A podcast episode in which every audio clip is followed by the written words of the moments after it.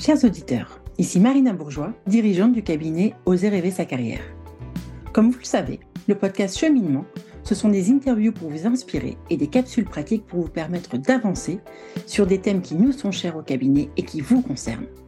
La carrière, ses transitions et ses accidents, le changement de vie, la souffrance au travail, l'épuisement professionnel, l'entrepreneuriat, le rebond et tout un tas d'autres sujets encore.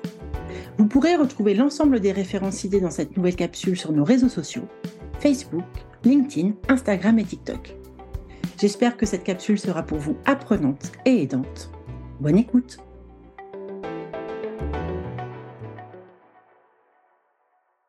S'il n'y a pas de portrait type de l'épuisé, du burn-outé, de celui ou celle qui va faire un, épuisement, il y a quand même des dénominateurs communs qu'on retrouve chez l'ensemble, en tous les cas chez nous, des personnes qu'on accompagne qui chutent, qui tombent, avec des caractéristiques donc partagées. Voici en gros le euh, portrait robot. À prendre avec des pincettes, vous l'avez compris.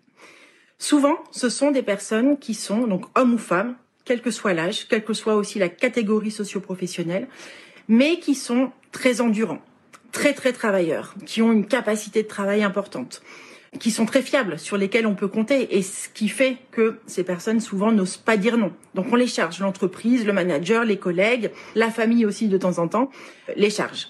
Ce sont des personnes qui ont une tendance assez naturelle au surinvestissement, hein, c'est le corollaire du fait d'être endurant, donc qui vont se surinvestir aussi bien en temps, en énergie qu'émotionnellement. Ce sont des personnes qui sont responsables et bien souvent perfectionnistes ou en tous les cas très très rigoureuses, donc qui ont à cœur de bien faire les choses, qui sont souvent jusque boutistes et qui donc vont viser souvent le parfait, le plus que parfait, c'est-à-dire le surfaire plutôt que le faire. Ce sont également des personnes bien souvent qui ont une valeur travail pardon très très forte. Et c'est pas rare d'ailleurs de voir que le, le travail a joué un fort rôle dans leur construction identitaire parce que euh, une sorte d'héritage familial qui fait que le travail a une place centrale dans la vie. Ce sont aussi parfois, hein, pas toujours, euh, des personnes qui sont dites, comme on dit outre-Atlantique, workaholistes, c'est-à-dire parfois qui sont un petit peu addicts à leur travail, qui ont beaucoup beaucoup de mal à décrocher, qui ont besoin de la reconnaissance aussi des autres par le travail. Et ce sont aussi souvent des personnes qui ont ce qu'on appelle dans notre jargon le syndrome du bon élève ou de la bonne élève. C'est-à-dire des personnes qui ne veulent pas faire de bruit, de vagues, qui ne veulent pas contrarier les autres, qui n'osent pas exprimer leur désaccord, leur opposition, qui ont du mal à s'affirmer vis-à-vis des autres. Du coup, qu'est-ce qui se passe pour ces personnes-là? Eh bien, elles accumulent. Elles accumulent la charge de travail, notamment.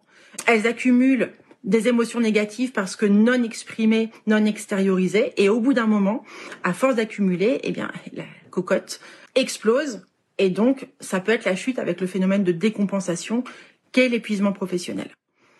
Donc, pour résumer, si vous présentez l'ensemble de ces caractéristiques ou que vous en identifiez plusieurs en vous, juste faites attention parce que vous êtes potentiellement, et je dis bien potentiellement, exposé au risque d'épuisement.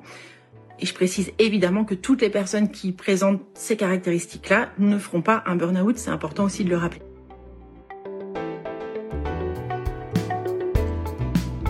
Voilà, c'est fini comme le dit la chanson. J'espère que vous sortez enrichi de cette capsule. Si vous êtes actuellement en questionnement, n'hésitez pas à nous contacter. Bilan de carrière, de compétences, outplacement, épuisement professionnel, reprise de poste, recherche d'emploi. Nous accompagnons tous les jours des femmes et des hommes ressentant le besoin de faire bouger les lignes de leur vie. Et si vous souhaitez que j'aborde des sujets particuliers, n'hésitez pas à me le faire savoir sur l'application Apple Podcast ou sur nos réseaux sociaux. Profitez-en pour mettre des petites étoiles si le format vous a plu. Et si Apple, c'est pas votre truc, vous pouvez retrouver les capsules sur Deezer ou Spotify. Merci de votre écoute, de votre soutien et à très vite pour une nouvelle thématique. Salut